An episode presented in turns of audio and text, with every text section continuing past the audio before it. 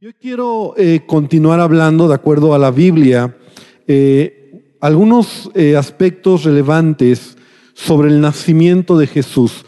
Pero hace ocho días hablábamos, y no sé si tú tuviste la oportunidad de venir, hablábamos conforme a lo que la Escritura nos enseña, hablamos un poco acerca de la, de la anunciación, cuando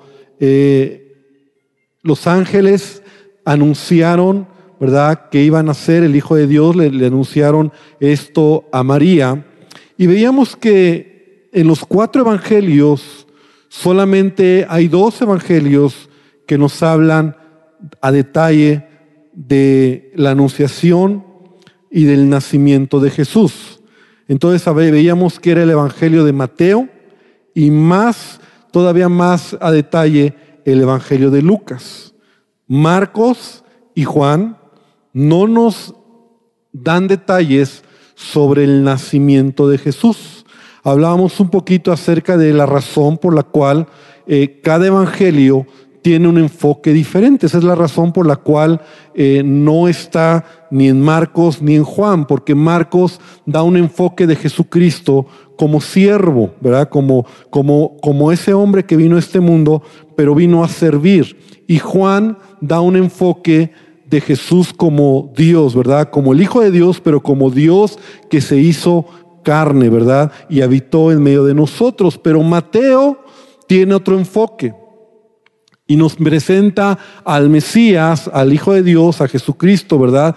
Como ese rey que iba a venir, ese Mesías prometido. De hecho, Mateo es eh, uno de los evangelios donde más enfoca todo hacia hacia el cumplimiento de las profecías. Normalmente Mateo siempre está relatando conforme a las profecías lo que se cumplió y Lucas nos enfoca más hablando de Jesús como hombre, como ese hombre, ¿verdad?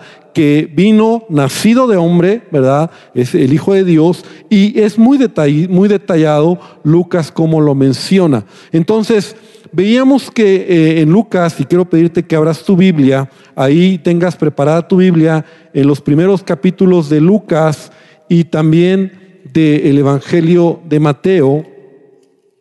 Pero una de las cosas que veíamos la semana pasada es cómo eh, vino el anunciamiento, ¿verdad? En capítulo número 2 sobre, eh, no, perdón, capítulo 1, a partir del versículo número 27, a esta joven, a esta virgen desposada con un varón que se llamaba José. También hablamos acerca de lo que era el desposorio, hablamos acerca de lo que era y lo que representaba para ella esta noticia tan importante. Y hoy quiero continuar hablando eh, en esta misma línea, el nacimiento de Jesús.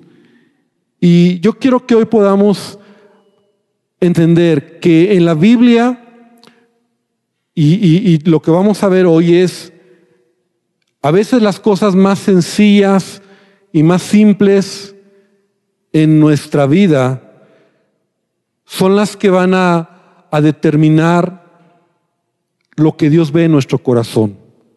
Es decir, yo no sé si tú te has puesto a pensar acerca de José y María, cuáles eran las características de estos jóvenes, porque realmente María era una jovencita, ¿verdad? Veíamos que en la cultura hebrea una joven se desposaba más o menos a la edad de 15, máximo 16 años. Esa era la edad de María cuando ella tiene esta, esta información o cuando el, el arcángel Gabriel se le aparece y le dice, ¿verdad? que va a concebir al, al, Hijo de Dios. Entonces veíamos la semana pasada cómo ella responde y ella acepta lo que Dios a través del ángel está diciendo. Ahora José tal vez era un hombre más grande, no, no era tan jovencito, ¿verdad? No era, no era tan, tan, tan joven como María, pero también las características de José, los detalles que vamos a hablar hoy y los detalles de María nos dejan ver cómo realmente era muy relevante, muy importante a quienes escoge Dios para poner en ellos la responsabilidad de ser los padres de Jesucristo y el nacimiento y todo lo que iba a venir. Entonces, ¿qué quiero con esto decirte?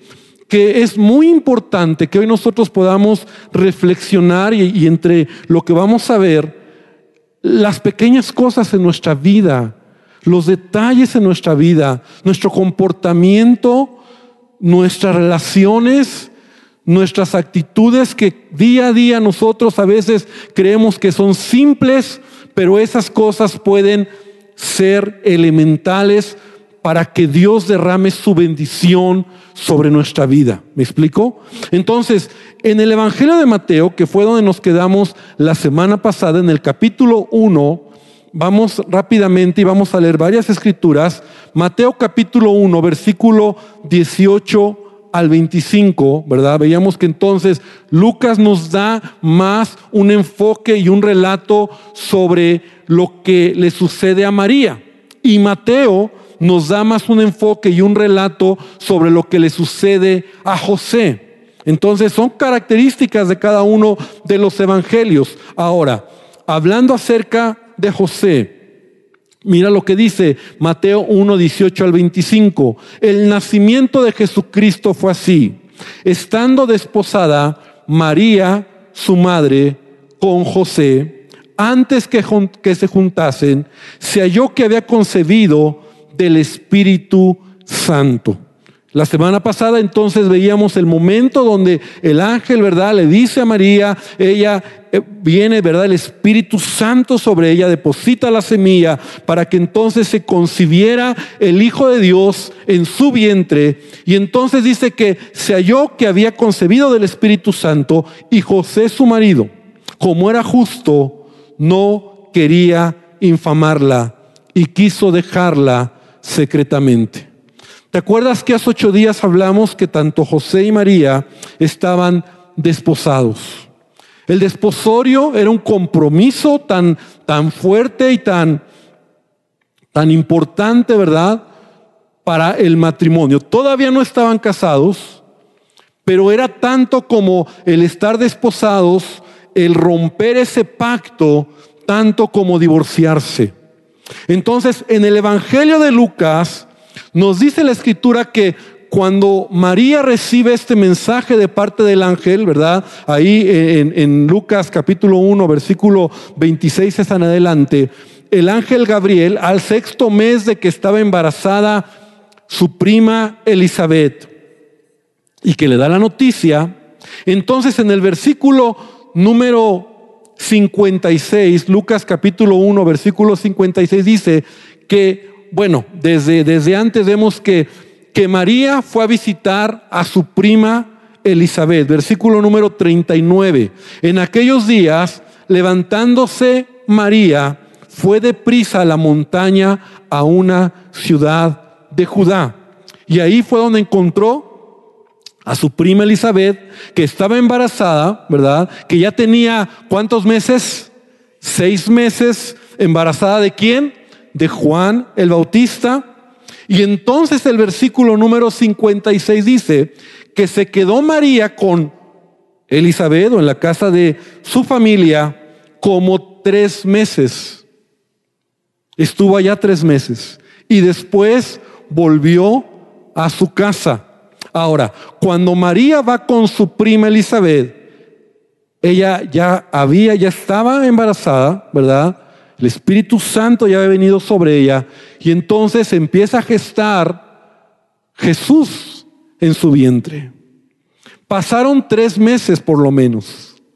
José no tenía que ver a María, porque recuerdas que el desposorio hablábamos acerca de las características en donde cada uno estaba en su trabajo, el varón estaba esforzándose para trabajar, para preparar la casa, la mujer también estaba, o, sí, la mujer también estaba trabajando para aprender las labores de la casa y solamente hasta que el padre daba la autorización de que el novio pudiera ir por su prometida, por su desposada, era cuando se iniciaba la celebración, la fiesta y lo que era propiamente la boda. Entonces, María está en esta situación, tiene el aviso, concibe, se va a ver a su prima Elizabeth, está por allá tres meses y regresa embarazada. Y ya con tres meses, por lo menos tres meses. Algunos comentaristas dicen que ya tenía casi cuatro meses, o sea, que ya se le notaba. Ahora, ella regresa y yo me imagino, por lo que vemos ahora aquí en Mateo, que José se entera. No solamente que está embarazada, sino que yo creo que María viene con José y le platica lo que ha sucedido. José no lo sabe. José no tenía por qué enterarse. Esto, esto es muy interesante. Entonces, estando desposada, María, su madre, con José, antes que se juntasen, porque cada quien estaba en su casa, aunque ya vimos que María se la pasó por lo menos tres meses por allá, José su marido, como era justo y no quería infamarla, quiso dejarla secretamente. O sea, ¿qué fue lo que pasó por la mente de José? O sea, imagínate, esta es la realidad. María le dice, ¿qué crees José? Que estoy embarazada, pero un ángel se me apareció y el Espíritu Santo y José, sea, tú lo ves en perspectiva de lo que ya sucedió, pero José pudo haber hecho muchas cosas. Para empezar, yo creo que no le creyó. O sea, no le creyó. Ahora, lo que pudo haber hecho José, conforme a la ley, ¿verdad? A lo mejor él dijo, me está mintiendo. Estando por allá, a lo mejor tuvo relaciones con alguien, quedó embarazada y me está diciendo este cuento, ¿verdad? De que así fue. Eso es lo que nosotros debemos de entender. Ahora, la ley, y quiero que vengas conmigo a Deuteronomio capítulo 22, versículo 23 y versículo 24, había una ley, ¿verdad? Muy importante que ellos todavía en ese tiempo llevaban a cabo. Deuteronomio capítulo 22, versículo 23. Fíjate lo que dice. Si hubiera una muchacha virgen desposada con alguno y alguno la hallare en la ciudad y se acostare con ella, entonces los sacaréis a ambos a la puerta de la ciudad y los apedraréis y morirán. La joven porque no dio voces en la ciudad y el hombre porque humilló a la mujer de su prójimo, así quitarás el mal de en medio de ti. O sea, en la ley, una mujer que rompía su pacto de desposorio para estar con otro hombre tenía que ser apedreada. Y también el hombre, por supuesto. Por eso la Biblia nos dice, ahora, lo primero que quiero que nosotros veamos, nos resalta el carácter de José.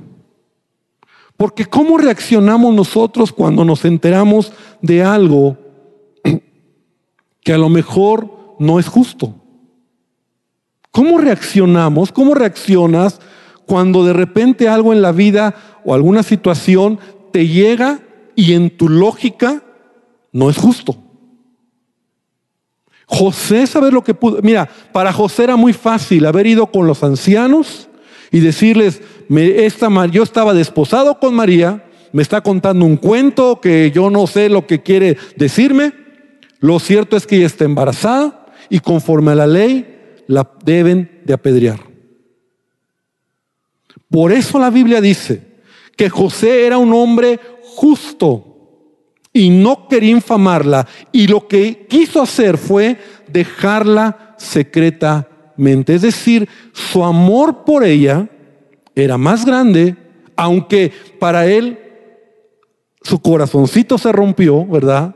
Y para él en ese momento el dolor de la situación no fue de venganza, no fue de desquite, fue de amarla porque la característica de José es que él era un hombre justo. ¿Sabes lo que significa esta palabra justo un hombre que tenía un carácter piadoso. Un hombre que tenía una actitud y un carácter de amar. Entonces yo te decía hace rato que es muy importante entender las pequeñas cosas de nuestra vida. Porque ¿cómo respondemos cuando hay algo en la vida que es injusto? ¿Te desquitas, te vengas, te, te enojas? Ojo por ojo, si me hizo, le hago, y a ver quién puede más. O mejor oramos y buscamos a Dios y dejamos que Dios tome el control de las cosas. Ahora, cuando José, mira, es interesante, es muy interesante esto, porque el orden es importante en la Biblia. Cuando José ya tomó la decisión de dejarla, no de, no de exponerla, no de llevarla a los jueces, ¿verdad? Y que la mataran, sino más bien él dijo, no voy a decir nada. Ay, pastor, es que si usted supiera lo que me hizo, ¿qué vas a hacer? ¿Te vas a desquitar? ¿Lo vas a golpear? O mejor, asumes el daño. O mejor, te quedas callado. No, pero es que si usted supiera, y es que así somos a veces nosotros. Y cuando tú decides tomar la actitud que Jesús te enseña, nos enseña, entonces Dios hace algo. Pero sabes, a veces como nosotros metemos tanto las manos en el asunto, Dios, y yo aprendí una ocasión, un principio, esto es como teología pura, ¿verdad? De un pastor que me enseñó y yo te lo quiero enseñar en este momento. Y así como que es un, algo que dije, wow. Y es así. Cuando tú metes las manos, Dios se cruza de brazos. Pero cuando tú te cruzas de brazos, Dios mete las manos. Amén. Entonces ese es un principio de vida. ¿Qué hizo José? Se cruzó de brazos. Él pudo haber metido las manos. Él pudo haber llamado y como te decía, condenado y, ah, ¿por, ¿por qué? Y tú y yo estábamos, o sea, pero no hizo nada. Este era José. Entonces dice que quiso dejarla en secreto y pensando en esto, un ángel del Señor se le apareció a José. Gloria al Señor, ¿verdad? Porque cuando tú decides que sea Dios tu justicia, que Dios tome control en tu situación, entonces realmente Dios lo va a hacer. Y creo que a veces Dios se cruza de brazos porque nosotros metemos demasiado las manos. Y el Señor, ayúdame. Dice, pues ¿cómo te ayudo? Si tú ya metiste las manos, mejor yo me cruzo de brazos. Entonces un ángel del Señor se le aparece en sueños y le dice, José, hijo de David, no temas recibir a María tu mujer, porque lo que en ella es engendrado del Espíritu Santo es. Wow. Y es el momento donde José recibe la revelación, hasta ese momento, que su prometida está embarazada ¿verdad? Por el Espíritu Santo e iba a concebir al Mesías prometido, al Hijo de Dios. Amén. Entonces, es muy interesante entender este punto. Ahora, cuando entonces José toma la decisión de, de, de, tomar a María, ¿verdad? Como su mujer, más adelante nosotros vemos, ahora vamos al, al Evangelio de Lucas, ¿verdad? Vamos a Lucas capítulo número 2, versículo 1. Dice que en aquellos días se promulgó un edicto de parte de Augusto César que todo el mundo fuese empadronado. Ese primer censo era un censo, ¿verdad? Que se da una orden, bueno, vamos a leerlo. Este primer censo se hizo siendo Sirenio gobernador de Siria e iban todos para ser empadronados cada uno a su ciudad. Y José subió de Galilea, de la ciudad de Nazaret, ¿verdad? Donde ellos vivían, salió de Galilea a Judea, a la ciudad de David, que se llama Belén. Por cuanto era de la casa y la familia de David, para ser empadronado con María, su mujer, desposada con él. Ya la toma, la recibe, ¿verdad? Él entiende el mensaje, él sabe lo que está sucediendo, él era un hombre justo. Dice, desposada con él, la cual estaba encinta. Y aconteció que estando ellos ahí, se cumplieron los días de su alumbramiento y dio a luz a su hijo primogénito y lo envolvió en pañales y lo acostó en un pesebre porque no había lugar para ellos en el mesón.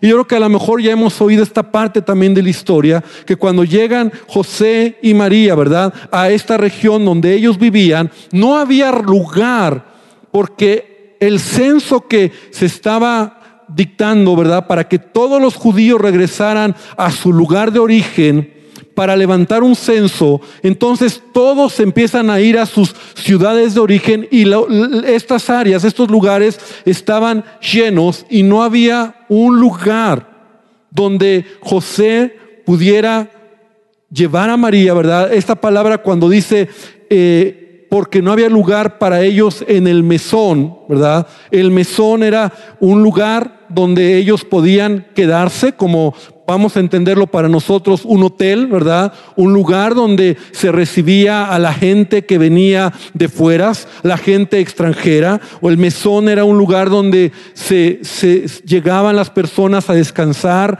donde las personas podían tomar agua, donde podían descansar, donde por algunas monedas se les daba alimento y estaban ahí por un tiempo en lo que podían continuar con su camino. Estos mesones, estos lugares que para nosotros era como un hotel, vamos a entenderlo de esa manera, no había lugar porque este censo hacía que de todo Israel cada quien regresara a sus lugares de origen.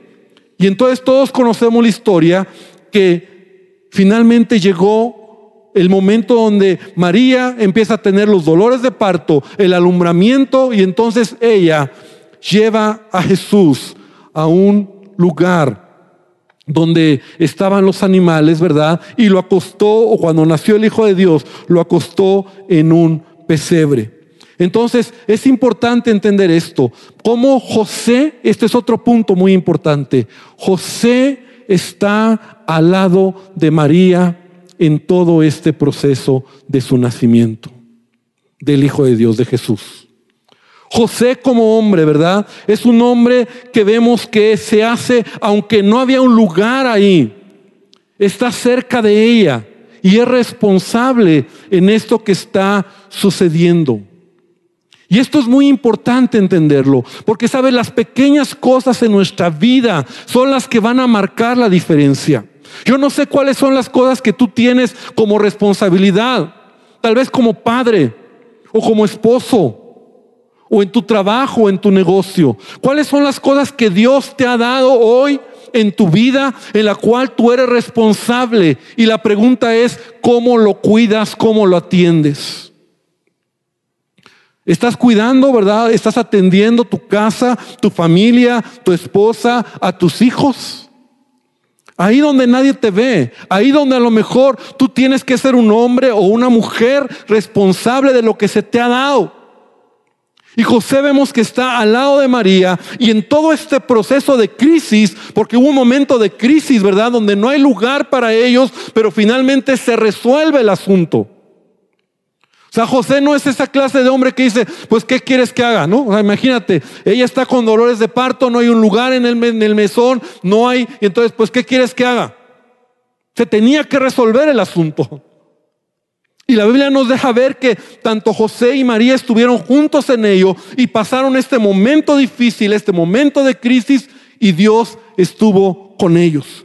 Si todos entendemos que el lugar donde el Hijo de Dios nació, ¿verdad? Fue en un lugar humilde, fue en un lugar pobre, fue en un lugar donde no fue reconocido en, los grandes, eh, en el mejor lugar. Pero lo que yo puedo ver es desde el punto de vista de un hombre, José y María, que en medio de crisis son responsables.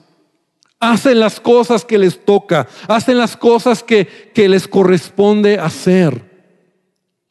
Y por eso yo te digo, los pequeños detalles en la vida son los que van a marcar la diferencia en tu familia, en tu casa, en tu trabajo, en tu negocio. La actitud que tú tengas hacia las cosas. No me importa, no sé, no tomo en cuenta a mi esposa, no le hablo a mis hijos. Son pequeñas actitudes que pueden destruir nuestra vida y el propósito de Dios para nuestra propia vida. Encontramos entonces en la Biblia a un José y María que están juntos y que en medio de la crisis salen adelante. Vemos incluso a María, ¿verdad? Que ella dice que nació el Hijo de Dios, lo envolvió en pañales, lo acostó en un pesebre, No vemos a una mujer rencillosa, María, ¿verdad? Quejándose, enojada, sino que entendemos que la crisis que ellos pasaron la pudieron resolver. Ahora, es interesante entender el carácter de cada uno de ellos. José como hombre era un hombre justo. Pero también, mira, es muy interesante lo que vamos a ver. Vamos a regresar a Mateo capítulo 2, versículo número 13. Después partieron ellos y aquí un ángel del Señor apareció en sueños a José y dijo, levántate y toma al niño y a su madre y huye a Egipto y permanece allá hasta que yo te diga porque acontecerá que Herodes buscará al niño para matarlo. Y él, despertando, tomó de noche al niño y a su madre y se fue a Egipto y estuvo allá hasta la muerte de Herodes, para que se cumpliese lo que dijo el Señor por medio del profeta cuando dijo, de Egipto llamé a mi hijo. Herodes entonces, cuando se vio burlado por los magos, se enojó mucho y mató mandar, mató, mandó matar todos los niños menores de dos años que habían en Belén y en todos sus alrededores, conforme al tiempo que había inquirido de los magos. Entonces se cumplió lo que fue dicho por el profeta Jeremías cuando dijo, voz fue oída en Ramá, grande lamentación, lloro y gemido, Raquel que llora a sus hijos y no quiso ser consolada porque perecieron. Y recuerdas que Mateo siempre está hablando de las profecías que se cumplieron, ¿verdad? Por eso podemos leer de esta manera el Evangelio de, Mateo. Dice, pero después de muerto Herodes, he aquí un ángel del Señor apareció en sueños a José en Egipto diciendo, levántate, toma al niño y a su madre y vete a tierra de Israel, porque han muerto los que procuraban la muerte del niño. Entonces él se levantó y tomó al niño y a su madre y vino a tierra de Israel. Pero oyendo que Arquealo reinaba en Judea en lugar de Herodes su padre, tuvo temor de ir allá, pero avisado por revelación en sueños, se fue a la región de Galilea y habitó en la ciudad que se llama Nazaret para que se cumpliese lo que fue dicho por los profetas, que habría de ser llamado Nazareno. Yo no sé si tú notaste algo aquí en esta lectura, hablando acerca de José y hablando acerca de María. Lo primero que encontramos es que en tres ocasiones un ángel le habla a José. Y esto es muy relevante. La primera vez es cuando le dice, sal de Belén a Egipto. Después de Egipto regresa a Israel, ¿verdad? A la región de Galilea y de ahí llegó a Nazaret. Es decir, José es un nombre sensible a la voz de Dios. Oye la voz de Dios. Si tú has creído que José está de relleno como el padrastro de Jesús era un hombre justo, era un hombre íntegro y era un hombre que oía la voz de Dios. Pero no solamente eso, era un hombre que respondía por su familia. Porque la, el mensaje era para él y él tomaba a su mujer, que dice, y a su hijo, y él hacía lo que Dios le decía. Hermano, esto esto es muy interesante. Porque la responsabilidad, ¿verdad? Para empezar, la responsabilidad del hogar, ¿en quién recae? En el hombre. En nosotros como varones. Y, qué triste que, que ha sido algo que hemos heredado, ¿verdad? De la religión, donde a veces se piensa que es la mujer, ¿verdad? La que, la que, la que tiene que tomar el asunto. Pero ¿sabes a quién le está hablando Dios? Al hombre. No le está hablando a María. ¿Te das cuenta? O sea, esto es muy interesante. María, como veíamos la semana pasada, ella es bendita entre las mujeres, es una mujer especial, pero a partir de que nace Jesús, con quien Dios se va a dirigir, es con el hombre.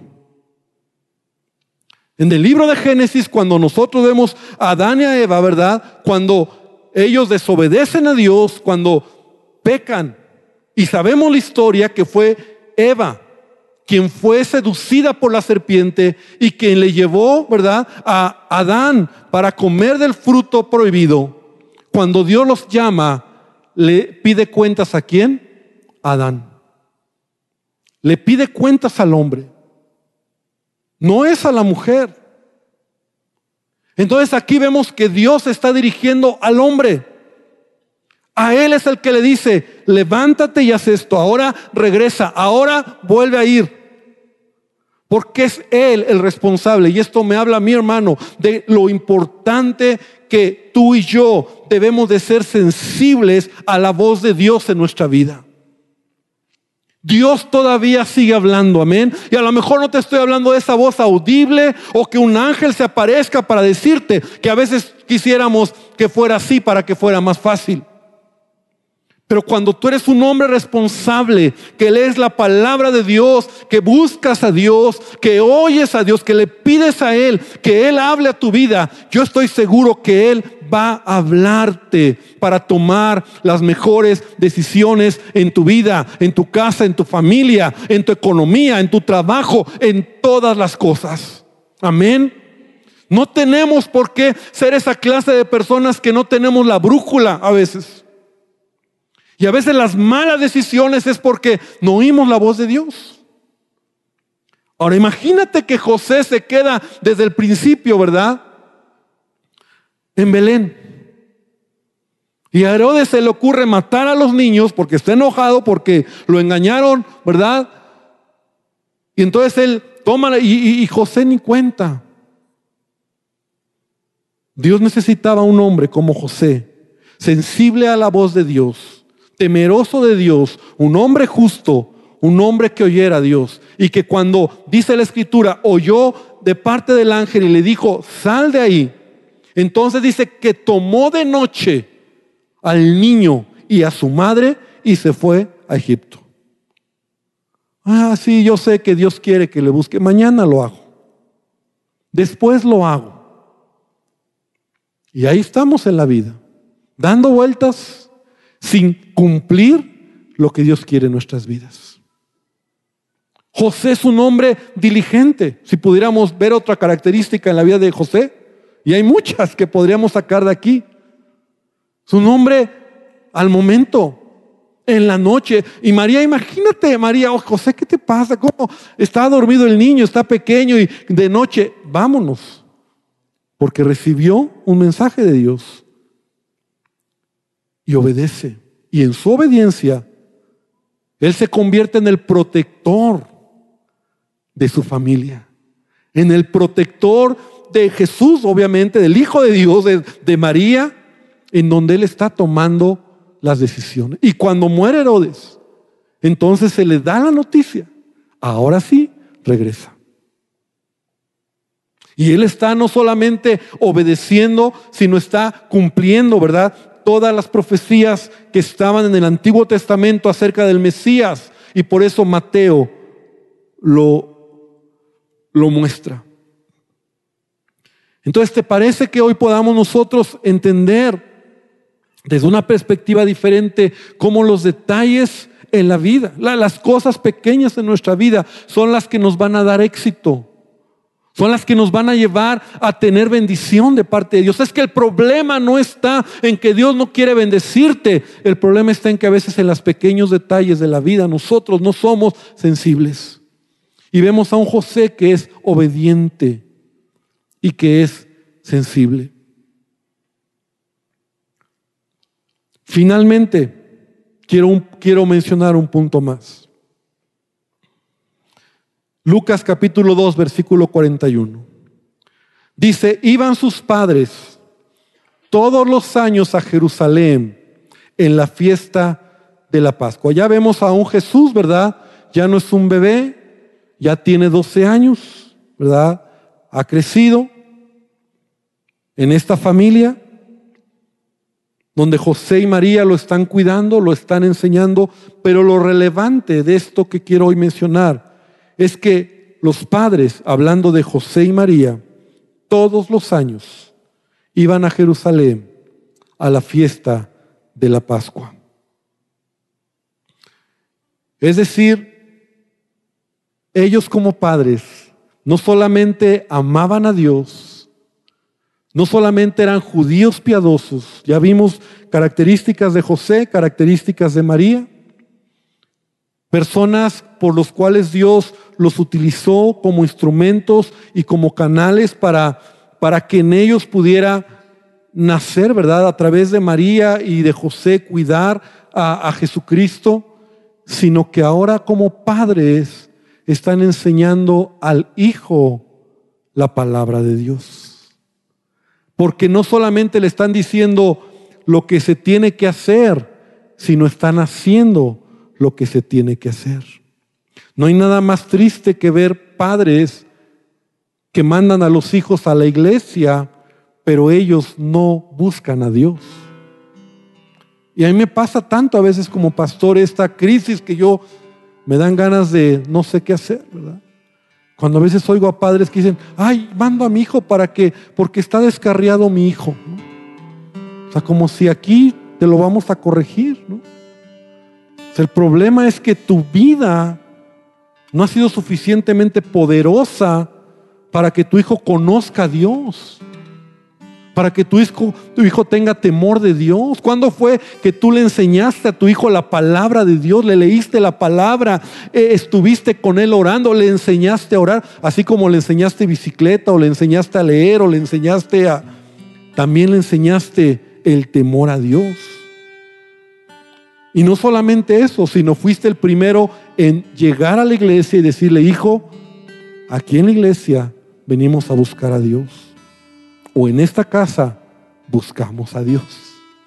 Entonces José y María eran esta clase de padres. Y conocemos la historia, ¿verdad? Cuando fueron a Jerusalén, cuando fue este tiempo donde Jesús se les perdió, ¿verdad? Se les pierde el Hijo de Dios porque se quedó ahí con los doctores de la ley hablando y, discutiendo la ley, pero, pero vemos nosotros como estos padres de Jesús, José y María, eran personas que no solamente amaban a Dios sobre todas las cosas, sino que los detalles pequeños, los pequeños detalles que la Biblia nos deja ver, son los que hacen la gran diferencia.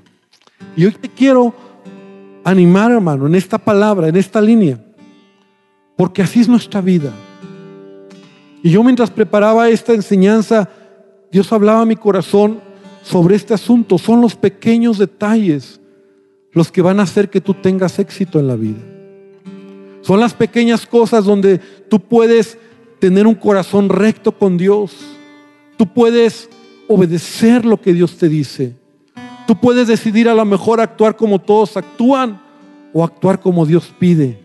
Tú puedes a lo mejor responder como todos responden o responder como Dios quiere. O tú puedes ser un padre o una madre como todos o ser alguien excepcional en tu hogar, diferente, relevante, o un esposo o una esposa. Porque son los pequeños detalles los que van a hacer lo que realmente marque la diferencia en tu vida.